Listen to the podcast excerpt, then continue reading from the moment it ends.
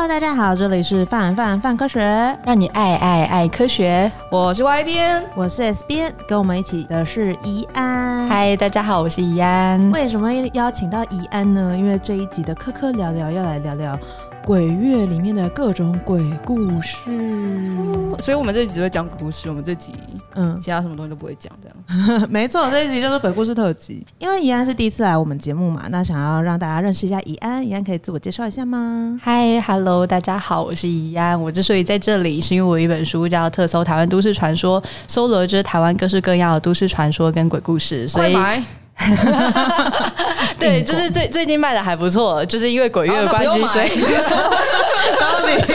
因为我在想说，会不会比如说，就是那个鬼月一过去，销量就下降了之类的，就是可兄弟回家了，对对对对，可能买的买的人当中，可能有一些不是人之类的。对，然后呃，反正我平常就是那本书，他搜了就是不少的鬼故事，然后我平常的兴趣。呃，平常的工作加兴趣也是这方面的，就是在收集一些鬼故事，然后去分析他们啊，说明说，哎，为什么他们会流传啊，从什么时候开始流传啊之类的。嗯，对。所以大家可以听出来，我们这个研究的精神是非常非常彻底的。因为昨天在 IG 上面就有聊说，哎，我们今天讲鬼故事，然后因为我脑中没有厉害鬼故事，于是我就征集了各种鬼故事这样子。哦。然后就有人回复说。你们是科学网站，你们居然讲鬼故事？我说 Why not？这是我的网站，我想怎样就怎样。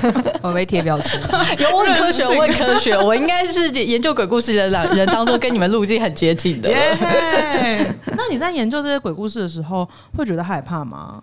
呃，一开始其实会觉得有一点点怕，但因为就是就要强迫自己进入研究者的模式，嗯、所以在那种情况之下，就觉得说，哎、欸，我无论看到什么，它都是材料，就是所以就不会觉得说，哎、欸，我。是听故事的人啊，在这样的情况之下，就可以让自己认真的去研究它，而不会就是会一直觉得害怕、分心之类。所以偶尔还是会发生一些些。那外边会害怕鬼故事吗？我怕，我觉得鬼屋蛮令人害怕的。嗯，嗯，因为鬼屋真的会蛮吓人的。嗯，但好久没去玩了，搞不好最近不太怕。少来你说，我们上次玩的甚至不是鬼屋，我们上次玩的是密室逃脱。我觉得密室逃脱故意吓人这件事情有点坏。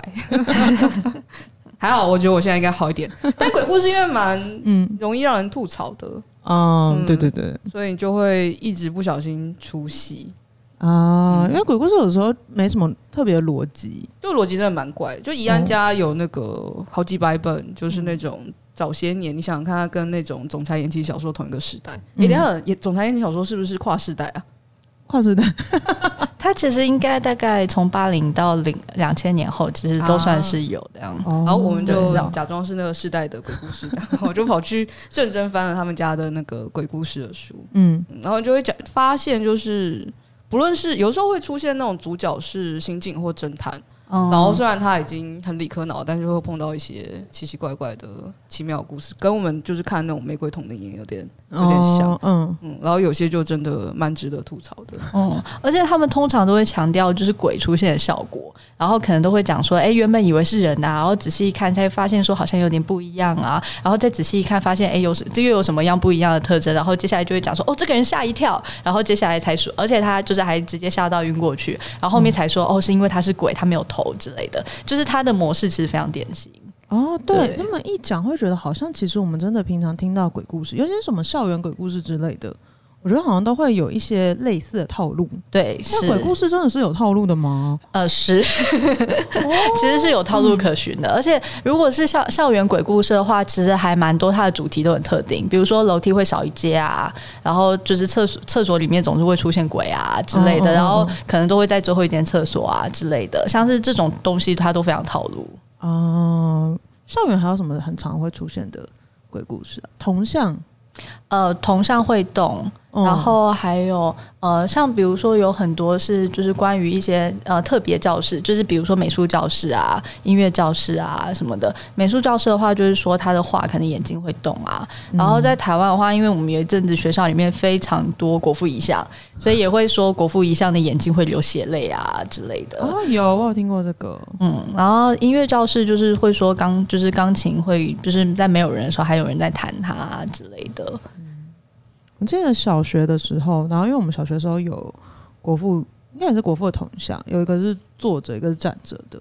哦，你们有两个？嗯，哎，我我们有两个吗？一个在川堂啊，然后一个在旁边。同一个国小哦。一二年级的时候，对吧？你记得吗？川堂有个大的，他坐着，然后旁边有个小的，他站着。然后因为那个时候就就是一二年级的时候在流传这个鬼故事，然后于是乎我们就是秉持着科学精神，这么小就有科学精神，就我们那时候会组队，然后就每一节下课就站岗。哇！而且我们还会轮班，就我们有 schedule。哇！就是班上几个有在就是听鬼故事，然后然后我们就会组小队，好像一组大概三个人左右吧，然后我们就会轮轮岗这样子，然后就会去看他到底有没有动这样子。所以你们的结果是没有没有观察到。等等等，那你们在看什么？哎、欸，跟我们同一个国父遗像，但我们会算那个扣子的数数量。他是不是说会扣错还是怎样啊？还是会少一个？会少扣子会少。哦、他好像有一个是有一个说法是好像会换脚站还是怎样？然后他有一个是站立的，还是怎样？哦，典型的同像。然后我们那个时候好像，我想很持续了大概一个礼拜吧。然后我们还超认真，对对对，然后就啥都没有。后来我发现，就是去观察，就是比起观察同乡，我觉得就是散播鬼故事本身比较好玩。哎，对，所以 S 编开始散播鬼故事了。好险我是他学姐，不是他学妹。哎，我后来那个鬼故事，我觉得我还蛮厉害，因为我们那时候我们背后有个，就是我们国小有个花圃。然后那个花圃就是会一格一格的这样子，然后它有一些不规则形状，有的是圆形，有的是正方形啊，什么什么之类的。然后我就跟他们讲说，那个里面就是那都是坟墓，就你看它为什么那个形状那么奇怪，因为都是坟墓，然后什么什么之类的。哎、欸，这也是超级典型的，就是学校以前啊，就是是坟墓啊，然后或者说学校以前是刑场啊之类，就也是非常典型的故事这样子。对，但是像这些传说的话，是会有它的历史脉络的吗？呃，其实是会有的。像比如说好了，因为呃，比如说以学校怪谈，就是学校什么时候开始有鬼故事呢？或者大家什么时候开始会觉得学校很灵异呢？嗯、就是如果你去问，比如说比我们大个十岁的人，他们小时候经历了学校，可能不是这种感觉。但因为我们是呃，因为一九九零年代其实是灵异风潮蛮兴盛的时代，就是当时除了有就是那个琪琪在我们家看到那些出版品，那些就是一九九零年代大量出版的各种鬼故事，那个。嗯，那个时候反正大概至少三排，然后至少有三四家出版社，就是在短期内出了非常多这样子的书。除了有这样子的书以外呢，就是电视上也非常多灵异节目。就是小时候大家切电视应该都会不小心切到，就包含什么神出鬼没啊、玫瑰之夜啊之类的，像是这样子的灵异节目其实非常多。所以我们小时候的时代刚好就是离异风潮最盛的时代。然后在那样情况之下，我觉得大家会去觉得身边有很多鬼故事，其实是蛮正常的。但这个有可能其实是就是活过。一九九零年代或者一九九零年代待在校园的人的独特的记忆哦，嗯，就是在那之前的人们，可能其实并不一定，他们感受到的可能是别的东西，可能他们对于鬼故事的感觉并没有这么强烈。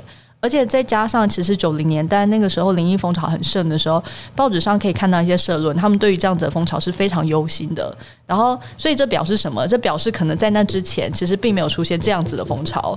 那个时候，对对当事人来说，觉得说这是一个新的趋向，这样子。哦，为什么会感到忧心啊？会担心大家太投入这个现象，这样就就是传统一点的角度，就会觉得说这个是怪力乱神嘛。啊，嗯，但怪力乱神真的是每次看到的时候，觉得好快乐。而且连那个铁狮玉龙都会讲。鬼故事，然后你就会，我反而记得他们讲鬼故事。他就说，就是他要吃便当，然后让他躲起来很暗的地方吃便当，然后于是于是哎，忘记好像可能躲在厕所吧，然后很湿，然后他那天吃水饺，然后从那个就是便当箱里面拿出来之后，打开来就哎，水饺有十颗，太好了，然后就正要吃的时候，就外面有声音，他就赶快把水饺盖起来，然后把便当哎把便当盖起来，然后再打开的时候发现啊。睡觉只剩九颗了，然后再盖起来，再打开，说什么剩八颗了，然后就发现自己的水饺是不见，然后就以为就是是不是有什么神秘力量在吃他的水饺，嗯哼，嗯，但其实表情，但其实他全部粘在便当盖上面的，你就，喂，你不会觉得便当盖很重吗？就是这时候就可以讲一下胡化反应，煮水饺胡化反应。对啊，就连铁石玉龙都会讲鬼故事。我要做一本正经。你刚刚然后大概在九零年代末两千年那个时候，就是呃一周大概有可能十几个节目，就是都是灵异节目，就是同时在电视上那样子。哦，所以大家其实已经很习惯这整个氛围跟这些鬼故事的内容这样子。嗯，那宜安在研究这么多鬼故事里面，你有什么印象比较深刻的鬼故事吗？什么印象比较深刻的鬼故事，或者是你特别想要跟大家分享的吗？特别想要跟他厉害的鬼故事。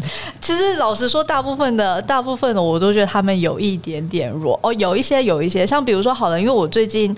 呃，最近就是那个最近在收集的是军中鬼话方面的，哦、对，就是军中的鬼故事，就很多人去当兵嘛，他们就会觉得说，哎、欸，好像会遇到一些灵异事件这样子。然后有一个还算比较有名的是叫做无头部队，然后无头部队它是这样子的一个鬼故事，就是可能呃，它呃，它其实是网络上流传的一篇文章，然后这篇文章呢的呃的主述者他是就是到那个小金门那边去当兵。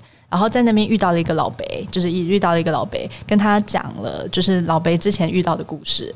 然后老伯之前遇到的故事是什么呢？他就说某一天早上的时候，因为他习惯去营区那边，就是因为他就在附近做生意，他习惯去营区那边，就是跟他们拿衣服洗啊之类的。然后他早上去的时候，就发现说，哎，为什么今天营区这么安静？然后他仔细一看，就是就发现说，哎，营区真的都没有人。然后他就走进去东看看西看看，然后就发现说，哎。其实这些人他们是就是就是他们其实当时全部都倒在地上，然后这些人全部都被割喉，然后并且左耳都被取走了。然后为什么会这个样子呢？其实是因为就是在两岸对峙的时候，就是呃会有蛮会有两边互相摸哨的情形，然后那个被称之为水鬼。所以他是中共来的水鬼，就是把这些人摸死了，这样子，就是把他们性命摸走。然后他为了要证明说他有杀过这些人，所以割下了他们的左耳。然后这是前半段，后半段是说，就是呢，这个老北所在这个地方呢，就会一直听到，就是晚上还有人在继续出操。哦，所以是他们虽然被杀掉，但他们就是。魂魄还留在那边，这样子。对，然后所以这个地方他们就请了法师，就是然后请了道士，就是来处理这件事情。然后呃，道士就是他他那个他翻译了一下，就是这些鬼魂他们的意志，就说就是其实是因为这些鬼魂他们呃当时非常呃非常愧非常愧疚，就是说为什么就是水鬼来摸哨的时候我们没有先发现，居然我们整连都死掉了。然后在故事里面大概死掉可能一百多人。数量非常大，然后，嗯、所以就是他们因为觉得实在太愧疚，不能愧对国家，所以他们还在持续的操练。然后，嗯、就是接下来呢，就开始有就是呃长各种长官去安抚，然后发现说，其实这些长官的阶级都不够，都没有用，就是包含出动到师长了，师长还是没有用。然后，但接下来发生一件事情，就是蒋公在这个时候就是来小金门巡视了，出乎意料的气氛，等一下，噔噔噔噔登场啦！然后他，然后他，他到这个，他到这个营区的时候，他就有说，好奇怪，我怎么这个营区都没有人？嗯，然后。那个这个地方人就就是虽然觉得有嗯，虽然觉得好像不应该告诉他，但总之还是跟他讲了这件事情。然后蒋公就说：“哦，好，我知道这样子的事情。好，那我今天我原我原本他说什么今天要飞回本岛的，他今天不回去了，他今天要留下来解决这件事情。所以呢，他在晚上的时候呢，他就到那个营区去。然后当然就是各式各样的人，比如说道士什么也陪着他一起去，他们就觉得很怕，会出事啊。就是呃，果然长公晚上到的时候呢，就是那一些呃那些鬼士兵又出现了。”然后这些鬼士兵呢，他们就看到，就是发现那个蒋介石在这里之后，就停下来，然后跟他敬礼。然后这个时候，蒋介石也跟他们回忆，然后并且说，就是我刚刚看到了各位的粗糙演练，我觉得演练的非常完美。你们就是已你们已经就是我在这边作为中华民国的，就是最高的代表，跟你们说，你们的任务已经完成了，你们可以不用再继续徘徊在这个世间了。然后果然他们就是开始传来哭声，然后接下来大家就烟消云散了，然后这件故事就这个灵异事件就解决了。这这听起来不不像鬼故事，是不是讲公派人写的？听起来像嘉嘉庆君游台湾。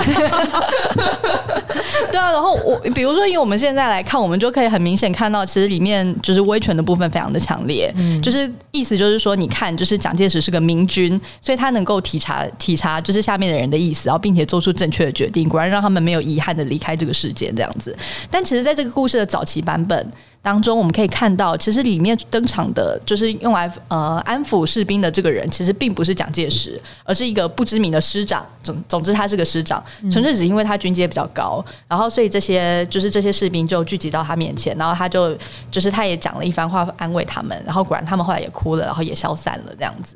所以这个版本应该可能是后出的。然后在后出的版本里面，显然他选择了一个就是对呃，他觉得比他觉得值得尊敬的对象来作为就是安抚士兵的人。想要军阶大吗？没有人比他军阶更大，夸张 对，而且我觉得对啊，而且我觉得这个鬼故事其实很有趣的地方是，就是那些鬼他们就算是已经是鬼了，就是他们还是会看军阶的。我觉得这点超奇怪的，你是鬼了，你就不要再遵守这个规矩，好吧？为什么要这么 follow 人事的规则？耶，很乖。我觉得前半。前半的部分，我觉得听起来蛮感人的，就怎么讲，很符合传统的价值观。嗯，就是负责任这件事情啊，什么什么之类的。其实军中，就是呃，就是军人死后依然忠于国家的这个主题，在军中鬼话还当中还算蛮常见的。嗯、有一些，比如说像什么无头查哨官之类的，就是站夜哨的士兵，他可能半夜会看到有一个人接近，然后他原本以为是查哨官，然后等到那个人靠到很近的时候，他还发现说，哎，这个人没有头。嗯，然后有一些呃，有一些版本后面会去解释说，为什么这个查哨官他还在继续查哨，其实是因为他觉得自己责任未了，所以他还在继续。在这边查哨这样子哦，所以责任感其实是军中鬼故事的一个大主题这样子。我本来在想说，我们 IG 在收的时候，在那个收集鬼故事的时候，很多人都喜欢讲，就是大学里面的鬼故事，仿佛每个大学都有鬼故事。大学鬼故事超爆多的吧？超级多，而且对啊，宿舍，然后各种奇怪的小事。分享一个我们那边的好，就是那个是哦，我印象很深刻，是因为它不是，它是新的鬼故事。是我学姐遇到的，就是她好像是我其实不知道是不是新的，反正就是她那天，呃，因为要读期中考的期末考之类的，然后读书的时候，她有一个室友，她就看到她室友一直站在她的桌子前面，然后一直在拿书下来，然后把书拿上去，还是什么之类的，然后就是她就觉得很怪，因为她那天她比较晚睡，所以她是他们那个寝室算是最晚睡的一个，就他跟他室友。然后他好像反正就读书读到一两点这样子，然后他就看他室友在那边，然后就问他说：“哎，那你要不要睡觉？或什么之类？”他室友都不理他，然后他后来就去洗澡，然后洗完澡之后回来，他室友还在那里，然后他好像又问候他什么东西，因为就是其实同一寝的感情都蛮好的，嗯，然后他就问了他说：“哎，那你那我要睡了什么的？”然后他室友都没有回回他，就是他室友只有微微侧脸，所以他其实有看他室友侧脸。然后，但是因为很暗嘛，然后也看不清楚什么之类的，然后他就去睡觉。就隔天早上醒来，就是隔天早上他就聊天的时候，他就跟他室友讲说：“哎、你昨天晚上就是怎么了？是不是就是心情不好什么的？你为什么都不回我话？”然后他室友跟他说：“没有，我昨天晚上超早就睡觉。”然后，哦，然后那件事情闹得还蛮大，我就好像有大二还大三的事情。嗯，然后宿宿舍阿姨就后来还有就是就是请了一些就是老师还什么之类的，就是有那个对。就觉得蛮好玩的哦，所以还因为大家听到呃，因为发生了这件事情，然后找人来处理这件事。就我不太确定有没有处理，但就是阿姨就就是有跟他们就耳提面命给他们一些叮咛什么之类的。嗯，然后因为我们那个时候宿舍，我们宿舍好像原本地下室还是什么之类是通的，然后我们也是在我们进去的前两三年，然后封起来，然后封起来就有人说是因为就是之前有出过不好的事情啊什么什么之类，然后把它封封印这样子。然后我们学校的确也有就是。呃，比如说有一栋大，就有一栋大楼，嗯，然后哇，这样一讲就就大家一搜就知道我是什么学校。但反正就有栋大楼，有时候会有人跳楼，然后嗯，对，有时候会有人跳楼是什么？时不时我们那个蛮有名的，时不时会有人跳楼。然后那大楼形状正好是个八卦，就会有人说，就是那之所以要盖成那个，就很怪，就是之所以要盖那形状是因为要正这件事情，但因为盖成那个形状，然后中间会有那个磁场把大家吸到中间，所以有很多人跳楼。然后只要有其中一台电梯就是在维修，嗯、每个人就会说，就是那台电梯就是发生了什么事情，就开始故事就出现了。哦，速度很快，但它其实就是在维修而已。但那栋大楼真的时不时。时不时不时，就是那栋大楼真的在我就学期间是真的有人跳楼哦，然后在我离开的时候还是有人跳楼。天哪，哎、欸，频率也太高了吧？频率蛮高，但但呃，但我就是那个，我有跟就是你们学校的其他其他朋友聊过，嗯、然后他说他说有一个原因，有可能其实是因为那一栋大楼就是它的门禁其实是比较松的，而且因为他从他通常就是从早上到夜间部其实都是有课的，嗯、然后在这样情况之下，他其实很难设门禁。所以，呃，所以因此就是会有人可能挑，比如说没有门禁，但其实人还是比较少的时间进去。就是他如果要选择跳楼，他可能其实是一个还不错的地点，这样子就是不太会管制人。所以这个有可能是为什么就是在那边跳楼的人可能会比较多，这是一部分的原因。一部分这样说法其实是比较合理一点，也有可能、欸、我不知道啊，我不不知道怎么猜这样。因为那一栋大楼，它其实它会，它之所以会就是呃灵异的感觉那么强，呃，比如说好了，有几有一些因素造成影响，嗯、包含比如说它其实盖好之后没多久，大概三年内吧，就是其实就发生蛮多起跳楼案的。然后大概我记得好像有一个数据是说，就是六年内有六起，然后所以有人说一年一个。然后就是不是有时候会有那种觉得说一年会有一个扣打制，但其实不，但其实不是，它其实是有一年当中其实是比较多的。而且我觉得当跳楼事件的新闻，因为尤其是就是学校，其实会引起比较高度的关注。当这样子的新闻发生的时候，可能会有一些人比较容易出现跳楼的念头。就是也有其他外校的人过去，然后跟那边栏杆的确也没那么高，可是后后来就设网子了。哦、嗯，后来那栋大楼就设王子。嗯，对。然后这个可能是原因之一。然后，嗯、呃，就是在跳楼事件发生之后的没多久，就是其实是有灵异节目去那边拍摄。然后在拍摄的时候，有一个呃自称是观音会上身的那种老那种通灵的老师，他就说什么，就是下面住着一个鬼王啊。然后是就是这个鬼王就是会把女学生带走，带去做小妾啊。然后男学生就会带去做手下 之类，就是像是这样子的说法。然后。在据说在节目的时候，因为我其实没有看到那一集节目，我是在查资料的时候看到，呃，有人有就是对于那一集节目的比较详细一点的技术，就说他看到什么，然后问大家说这是真的吗？然后在节目当中，据说那个林雪老师他其实还是有演出，就是那个就是鬼上身的样子。哦，然后就说，哎、嗯，现在就是那个现在鬼王来了，然后他提出一些什么要求啊？说什么就是需要杀一百只鸡啊，然后把血就是放在四周啊，这样子就是才可以，就是他才会不再抓 抓那些学生啊之类的。然后，对我们现在听起来觉得很扯，但但但我猜，就是其实这样子的灵异节目应该是参与了，就是那个大楼的恐怖感的。对的要素之一，它应该某种程度上其实形塑了对于那栋那栋大楼的感觉。然后在除此之外，其实什么盖成呃盖成反八卦之类的的这样子的关于呃就是关于建筑学上面的各种神秘理论，就是其实在各个会闹鬼的校舍当中都超级常见。就是像比如说好了，呃，我觉得只要是形状稍微特别一点的校舍，就容呃容易会有这样子的传说。像比如说就是那个文化大学的大人馆，它其实也有这样子的传说。然后还有那个清大的那个呃清大的人社院，就是他也也会被说，就是他当时就是什么呃没有按照设计图施工盖反了啊，然后就是所以才会造成说后来有人死亡啊。这我我自己觉得其实这中间的逻辑其实是蛮有趣的。就是比如说好了，就算一个。呃，一就算一个建筑，它没有按照它的设计图施工，那它顶多会造成，就是在这里面的人可能会出现一些呃物理上的意外，它不应该是超自然的意外，可是，在这样逻辑当中，它通常都会被导向超自然意外的成因。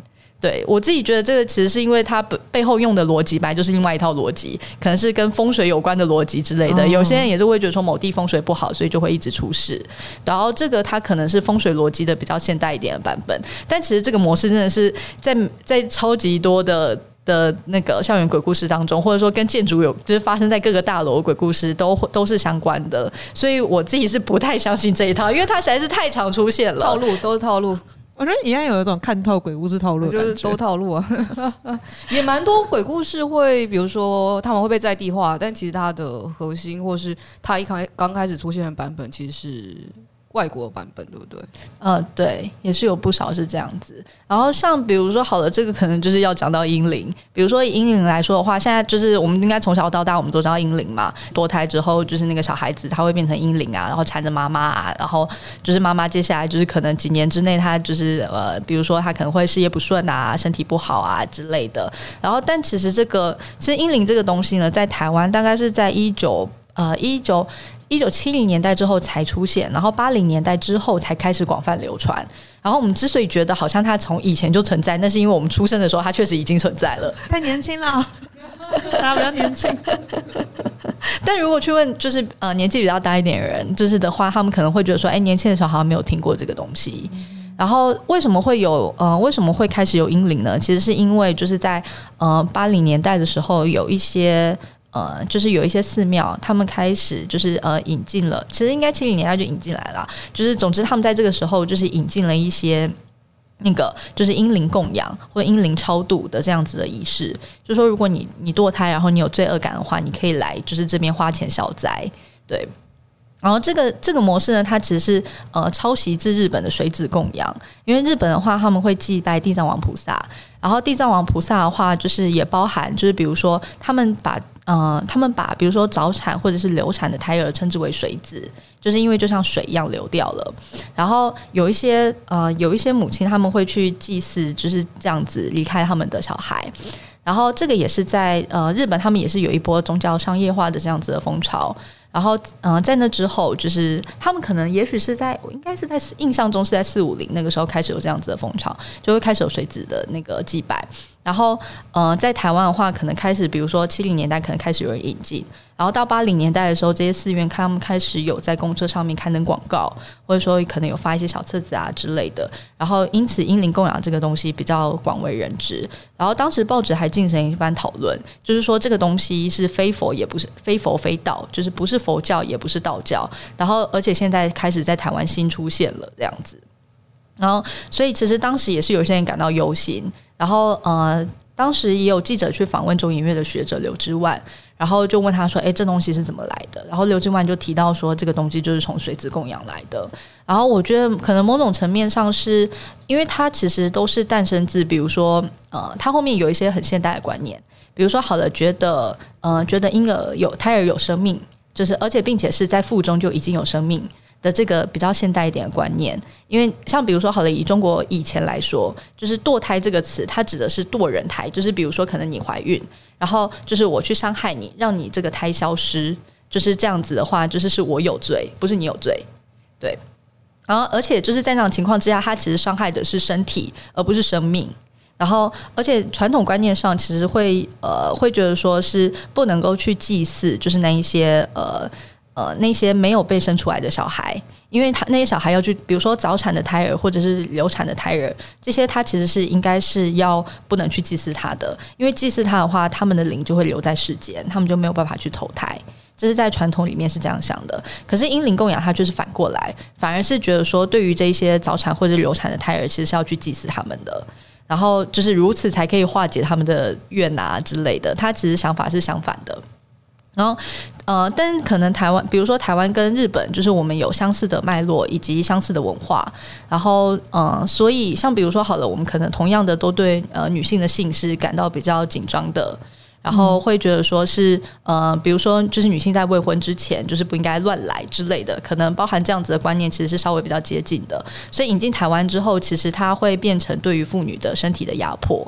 就是包含会觉得说，就是你呃会去恐吓妇女说，就是因为你们都发生一些未婚性行为，然后尤其是恐吓年轻少女，然后所以才会导致未婚怀孕，才会必须导致堕胎。然后这这其实是一个很斜坡的一个推论，因为比如说好了，会堕胎可能其实有其他很多的元素，呃，比如说好了，就是呃结婚的结婚的夫妻，他们因为经济状况不足。而无法负担起就是养小孩的任务，这样情况之下，他们可能也会选择不要把这个小孩留下来。但是通常在谴责堕胎的时候，他们其实基本上都是认为说，就是堕胎人一定就是就是呃性淫乱的了之类的啊。这整个脉络会让人觉得。就滑坡就滑过去了，而且英灵听起来都跟妈妈，因为会跟着妈妈，他不会跟爸爸，他不是从爸爸身体里面跑出来的。他某部分东西是从爸爸身体里跑出来的，没错。爸爸把他弄在卫生纸上面就没有他，所以他应该要让自己影分身，然后没有啦。但他们不会，比如说英灵，他们有英灵，英灵有就是，比如说像数码宝贝一样不同形态嘛。因为比如说八周前，八周前心脏还没长好嘛，然后或者是比如说二十五到二十六天，可能才开始脊椎管发育，才有就是一些没有没有不没有不同形态，啊，他们其实看起来就是比如说好像，婴灵这个词其实本身是吊诡的，因为实际上它是胎灵，就是它是胎儿的灵，但是它之所以叫婴灵，就是其实某种程度上它就是借用了婴儿的概念，因为然后但婴儿是完整的人，可是胎儿就是他就是比如说他有八周，然后就是那个十几周形态的不同。就是，所以他不是完整的人。打开发育学，然后说，哎、欸，那就一看到就是要超度婴灵的时候，你让我看一下，我是这个阶段 还是这个阶段？我打开一下发育学啊，不好意思啊，然后就他必须就会修发育学，第几周到第几周说什么什么，哦就哦你现在神经管发育了，那我们走这一套。可是可是他可是他这样他这样就没有办法成功塑造罪恶感嘛？因为比如说好的就是可能比如说我是一个堕胎的妇女，然后我在那边就是看到说哦就是那个我可能是十周的时候堕的，然后一看到哎这么小我，突然觉得说好像其实没有关系，好像还不是完整的人，好像也没有那么罪过。哦、那个概念加诸在你的对对对。对，他就是要要呃要滑坡成沙鹰的概念哦。我本来以为他们是人很好的，就是因为这件事情就是做了之后你会有罪恶感，然后我们让你没有这种消除这种罪恶感，等于进行一个仪式之后，这罪恶感消除。你这种反而是加强那个罪恶感，然后让这件事情发生，这个有点自己创造需求，听起来有点。对我我自己也有人这样解释，是说就是其实这样的需求本身已经存在，他只是去满足这样子的需求。但我自己觉得，因为就是英灵的这一套，它其实有诞生英灵这样一个很恐怖的形象。要说这样恐怖的形象没有创造新的罪恶感或新的需求，我是不太相信的。哦，那刚刚讲英灵是说，它是从日本的水纸的概念，然后到台湾有了不一样特化型。那还有没有像这样子类似？然后你看到觉得哎，还蛮有意思的的故事？呃，应该是星海隧道的女鬼，就是就是呃，如果是从小待在台北的，应该对于星海隧道的鬼故事都非常的熟悉嘛。就会有一种什么会鬼打墙啊，你半夜什么时候到什么时候进去，然后你就再也出不来，你要一直绕里绕在里面绕到清晨，你才有办法出来之类的。嗯，我想听过这种。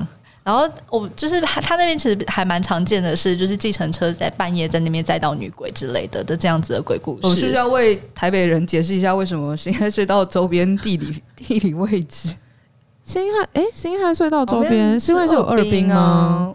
我是不是不能说我 算了，我爸跟我阿妈 是没错没错。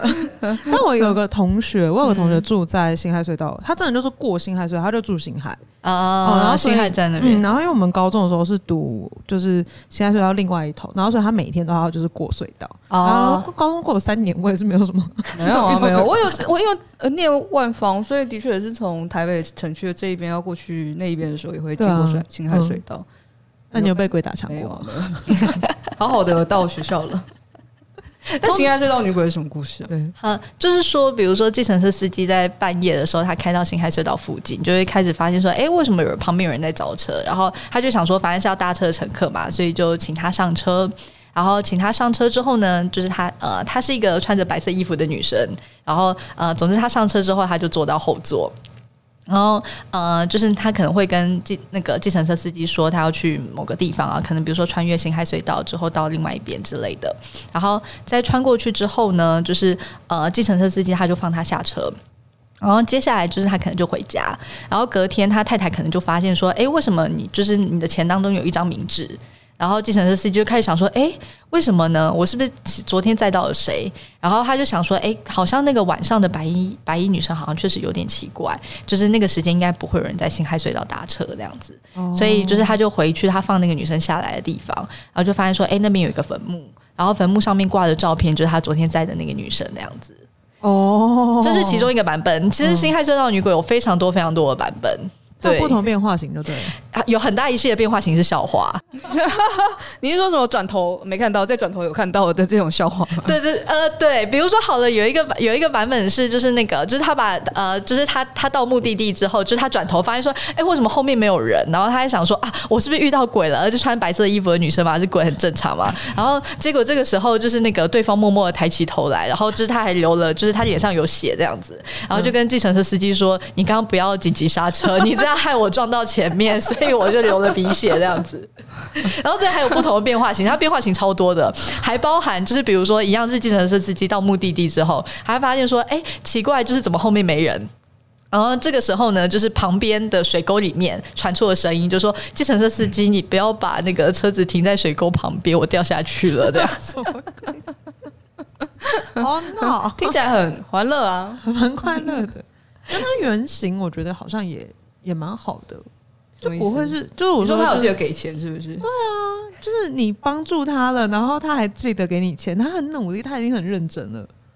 但你没办法兑换啊，就是你想象，就是不同国界的人，然后你，比如说你去，你去，你去，你去欧洲，然后搭了计程车，然后你塞了一张可是这样应该有可以换钞的地方吧？那你可以换钞，你可以留着，然后你之后去那个世界的时候，你就可以用了。而且搞不好就是因为那世界还通膨，所以 可能算一下消费券吧。如果用消费券的话，可以吗？你说，让他如果给你消费券，我的消费券还是他的消费券？他的消费券，他的消费券，但他消费券是我也不知道。那他之后你之后，如果你可以带着之后去那个世界用，我觉得也是可以啦。他如果给你一张，就是你现在就可以有消费券哦，那那就你，你就不会想起这件事情啊？哦、对。那如果他跟你说我会保佑你好人一生平安，然后就飘，我以为是 both，他本来就是他会给我给我就是名字，然后 and 保佑我。但如果你是女鬼的话，人人家好不容易要载你了，你会？我如果是女鬼，我还不能去到我想要去的地方，我也太逊了。不是我，没有搞不好那辛亥隧道附近有阵地做成，就是你不能自，你不能透过自己的力量离开那。靠小黄突破，我觉得，我我觉得我根本会选车，我可能会选我不知道厉害跑车之类的。就是小黄，好像、欸、他不能直接上车吗？他一定要，他一定要拦车吗？因为我觉得他就是他，其实比如说好了，这个故事他其实抓准一个点是，就是对于驾驶来说，就是上来都是陌生人，所以你不知道他是生是死。它其实最最主要是一个从驾驶角度讲的故事，哦、所以、哦、对，所以它其实重点是在于，哦、对不起，我们都忽略了驾驶的阴影面积，没有。哎，所以其他国家也有类似的故事，是不是？有，其实这个在美国还算流传蛮广的，就是美国大概从一九三零年代开始就有流传。然后呃，就是美国有一本研究都市传说的书籍叫《消失的大车客》，它就是它所谓的消失的大车客指的就是这个故事。哦。然后在那个美国的版本里面的话，是比如说就是驾驶，因为他们会有搭便车这样子的传统。啊。他驾驶可能是在晚上的时候，就是遇到旁边遇到有人要搭便车，然后也是个年轻女生，还要请对方上车。然后他也说，就是哎，我就我家就在前面，你往前开几步就到了。然后果然就是驾驶到了那个地方，发现有一栋大房子，然后所以他就要转头跟那个女生说：“哎，你家到了。”然后要加下车这样子。然后但这个时候就是他转头就发现，哎，女生不见了，就是从后座的那个位置消失了。然后这件事情不太应该发生嘛，因为毕竟就是车子应该是一个密室的空间。然后所以他就觉得很奇怪。然后但他又搞不清楚，所以他就决定说，就是他要去那个那一栋房子问问看，也许可能可以知道一些什么事情。我先猜，等一下，我先猜。所以他去了房子，然后发现是个废弃已久的房子，知道吗？没有，房子里面有人，它是一个正常的房子，是一个有灯光的正常的房子。我以为接下来就要开始演。就是鬼鬼片，就你进去，然后就被 hunted，就在里面这样子。结果是一般的房子这样，对，一般的房子。然后打开的，就是开门的，可能是一个中年的男子这样子。然后他就听闻了这件事情，然后就跟驾驶说，就是其实你刚刚载到是我女儿，然后就是他车祸去世了，然后这是他第三次企图回到家，但他从来就没有回到家过这样子。啊，听起来是个难过的故事。对，而且因为他也没名字可以给他。对啊，他只能祝他好人一生平安。哎、欸，真的蛮难过的，蛮难过的，这个还蛮难过的。而且其实呃，其实这个在日本也有传说，然后在日本的版本，我觉得听起来是蛮难过的。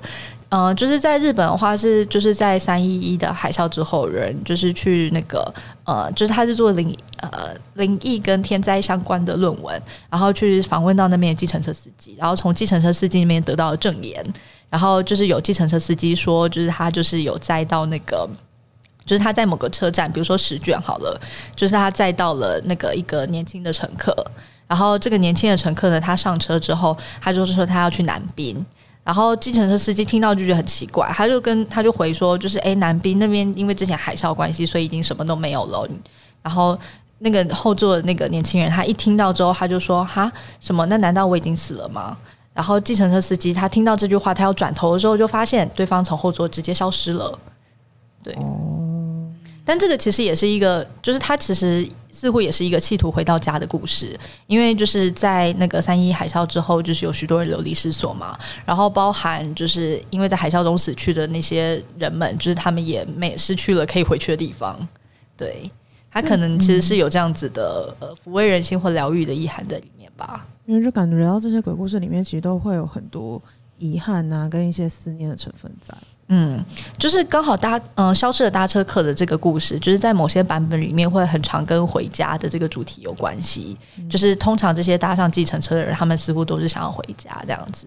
在台湾的话，是在那个就是大员空难，就是一九九八那个时候吧，对的大员空难发生后不久，就是已有呃这样子的传说出现，就是呃呃，据说就是有一个计程车司机，就是他在空难的那个，因为他他其实当时就是空难他，呃大原空难，他其实是一个呃就是在路上的坠机事件，然后据说他有，所以他有一个具体的坠机的地点，就是在大原那边。然后据说当时就是在空难发生之后不久，计程车司机经过那里的时候，就是载到一组就是妈妈带着小孩的客人，然后妈妈带着这一组客人，他们就上车，然后就说他们要去台，他们要回台北，然后所以接下来计程车司机就载他们回去台北。然后，因为他觉得这一组客人就是很特别，所以他要仔细看一下他们的脸庞，就是所以稍微对他们的长相有点印象。然后，因为那个时候空难刚发生不久，所以就是在他呃之后，呃，就是他隔了几天就看到，就是新闻上面就是有出现那个死者名单，然后有照片，然后他就在那之中发现了说，诶，他在的这组客人就在里面这样子。对，然后这个它其实也是跟回家相关的主题，嗯，因为他们也有提到说他们是要回台北，而且其实通常在这样子的故事里面出现的的这些亡魂都是人们认为不应该死去的人，就是像比如说好了，通常都是年轻人，年轻人其实是不应该生命早逝的，所以通常都是因为一些意外的缘故，然后在呃因为意外缘故而生命早逝，可能是普遍会令人们觉得有点感伤或有点遗憾的事情。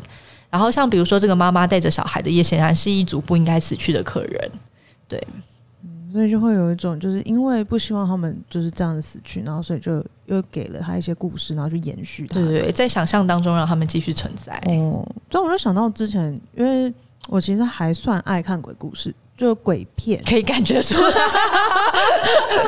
就是因为如果我身边有人，我就比较不会那么怕。然后我很喜欢看，我其实蛮喜欢看鬼美国的鬼片，因为美国鬼片很多鬼片的结局都会是好的。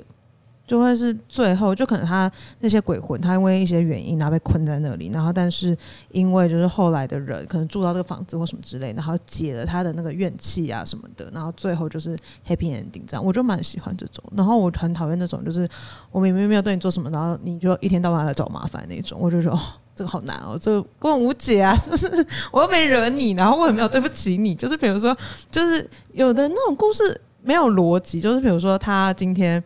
呃，可能因为比如说人家背叛他或什么之类，他自杀，然后接下来就一直在这个房子里面，然后就一直找你麻烦，然后但又不是你背叛他，就是关我什么事？就是这件事情我不能解啊，或什么的。然后有的是，比如说我帮你，然后我也没有办法，就是你也没有办法，因为这样就不生气，你就只是讨厌我，你只是想找我麻烦，我就不爱那种。代代偿性愤怒可以 从那个愤怒与宽恕那一那一瞬说，哎、欸，我们来厘清一下你现在愤怒是为什么？然后你是因为 开解析，直接开始，然后跟他对对聊之后，就会发觉哦，原来是这样子。那好，然后他就可以 好好回家。那种我就觉得好难，我喜欢有 happy ending 的故事。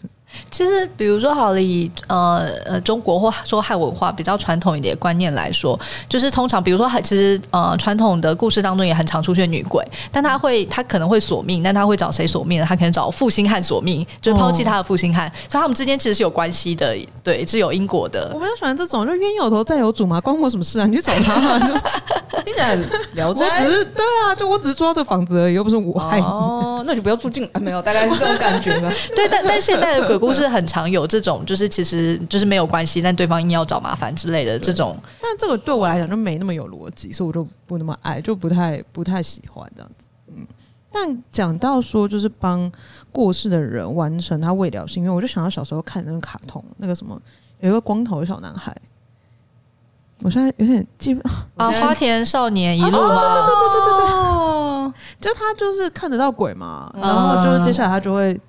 收到各式各样的委托，然后他就会一直帮人家。我小时候其实蛮喜欢那个的，就会觉得啊很可爱，就是就是他看到，然后他就尝试去做一些什么事情，然后让就是故事都有一个 happy ending，我觉得蛮喜欢的。夏目友人帐哦，但那是妖怪，好像有点不太一样。那你们小时候有什么就是很喜欢看的，就是灵异相关的卡通或作品吗？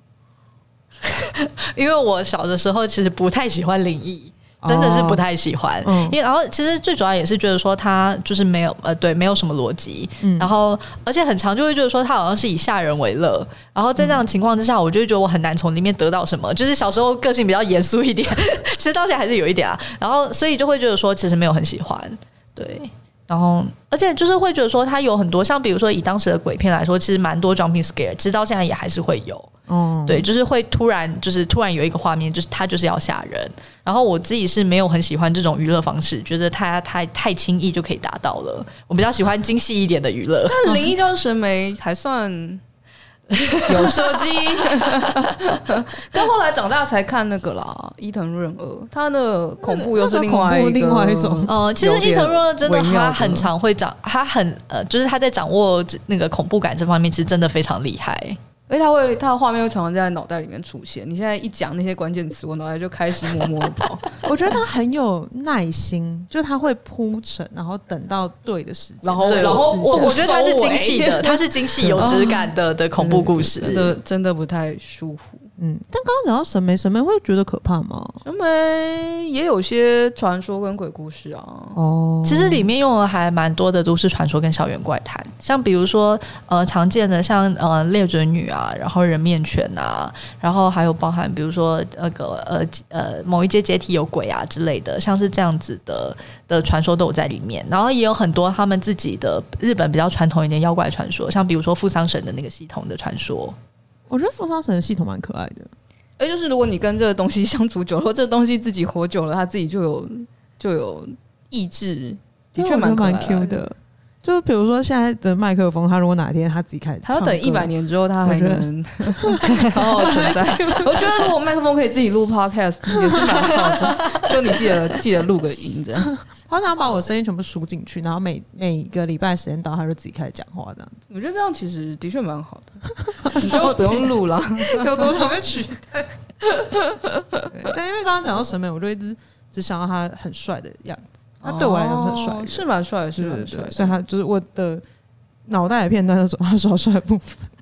但因为我觉得小的时候可能对于影像的抵抗力没有那么强，现在的话就是我们已经可能已经看过其他更恐怖的东西了，所以并不会觉得说审美很可怕。可是小的时候会觉得，比如说我记得他有画人面犬，然后人面犬转过头来的那一刻，我真的是要吓死了。但我现在再去看，我一定不会觉得可怕的啊。嗯、但我现在看到有一个东西，我还是觉得很可怕。嗯、那个小时候被那个叫什么？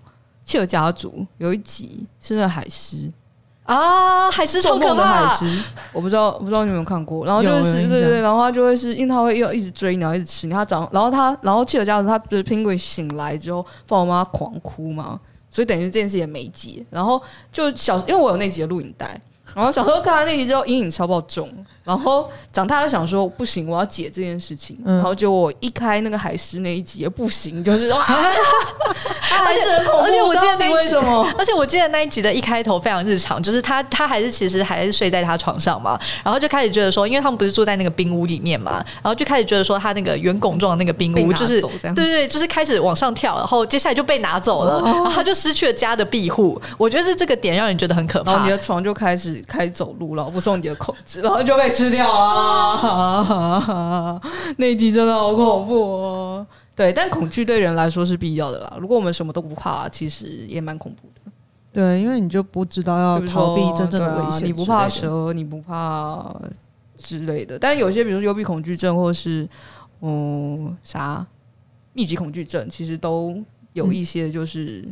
有一些道理的，嗯，是说说到幽闭恐惧症，其实，在都市传说里面有一个我观察到，我觉得还算蛮有趣的现象，就是呃，只要是跟陌生人同在一个狭小的空间，然后并且是密闭的空间，通常那个空间都会有一些鬼故事或传说。啊，因为他们没有保持社交安全距离，也没有戴口罩，在在现在这个时候，你就会觉得天啊，这个人他有没有做检测啊？阴性吗？三次吗？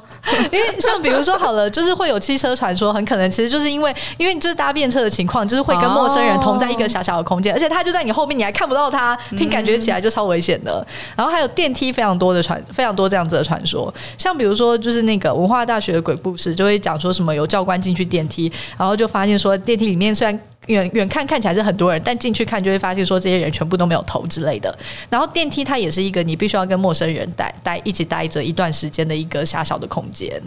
对，所以我自己觉得这跟空间感还蛮有关系，也许可能跟科学可以有一些连接，应该就会是应有一些那个行，就是呃，比如说我跟你很亲近，然后因为毕竟我们认识这么久嘛，啊，我跟怡安认识的年限是他的年龄这样。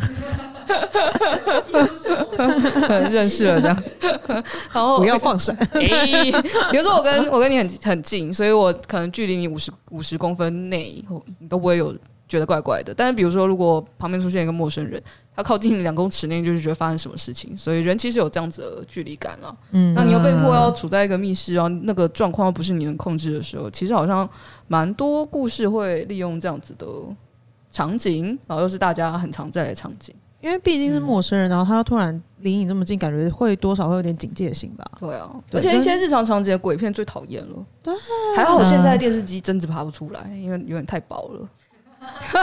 那贞子没办法躲在印象馆里，哈哈，你出不来了。然后现在他就马上从我们后面的电视机跑出来，或者从电脑荧幕发出来。然后鬼来电呢，就是那种很日常、很日常的场景，嗯、反而会在你看完鬼片之后回家觉得很不舒服。对，那我看《绝命终结站》的时候也是超爆不舒服的。哦，嗯、我记得我之前有看过一个鬼片，它已经好像洗澡的时候不知道发生什么事情吧。嗯、然后我那那一阵子晚上洗澡，我都会一直盯着那个脸蓬头，就是很怕他对我做什么。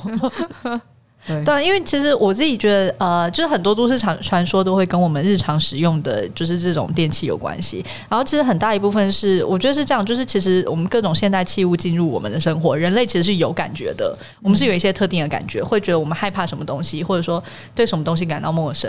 但平常因为我们必须要被迫习惯这件事情，要是每天都去敏锐的感受那种我们对于这个东西的不适感，就是那这样子就没有办法过日常生活嘛。所以就是其实平常人类可能是把这个东西压抑住的。但其实那个那个情感那个恐惧它是在的，然后所以就会变成就是在传说里面，他就会把他就会把那样子的恐惧翻译出来，翻译成故事。然后因为它本来就是切合人们的恐惧，所以人们就会觉得说，对这样子的事情好像真的会有可能发生。嗯，对，我觉得这我们下次可以另外讲一集续集，就是大家电器篇哦，我们来讨论一下，就是比如说微波炉啊、电视机啊、手机啊。各式各样的就是电器有关的都市传说，嗯，好，关于科技，我们应该下次可以讲很多集，对不对？因为这部分我们日常生活相当有经验。嗯、但是其实研究这些文本，或者是研研究这些故事，它的模式，相对来说，就比如说就我们家的读者来说，很多理科脑人就觉得这怪力怪力乱神，我干嘛看这个东西？就是这个东西那么瞎，那就你一个研究者的角度来看，你觉得这些内容对我们来说有什么？比如说价值，或者你自己从。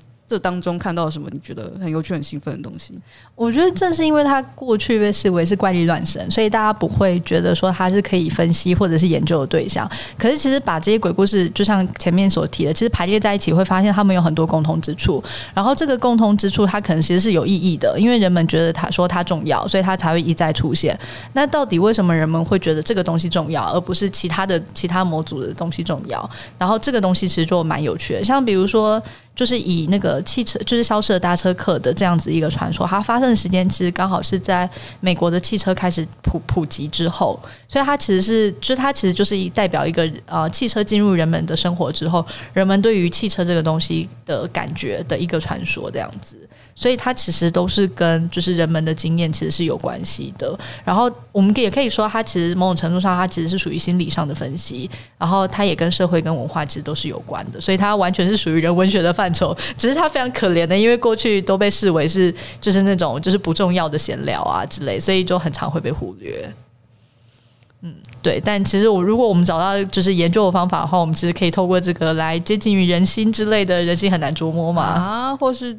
一直讲鬼故事吓 吓朋友，觉得都市传说蛮好，是蛮好，不是谈资啊，就是蛮好跟大家聊的。因为你会发觉每个人的，呃、欸，都对这个故事熟悉，但每个人版本又都有点不一样。嗯，因为在流传的过程当中会出现蛮多相异的版本。哇，今天谢谢易安。然后，如果大家对都市传说有更多好奇的话，就是欢迎去看他的书。以上呢就是本节的科科聊聊。如果大家有很多鬼故事或都市传说的话，也可以在留言区跟我们分享。那我们就下集见，嗯，拜拜。拜拜。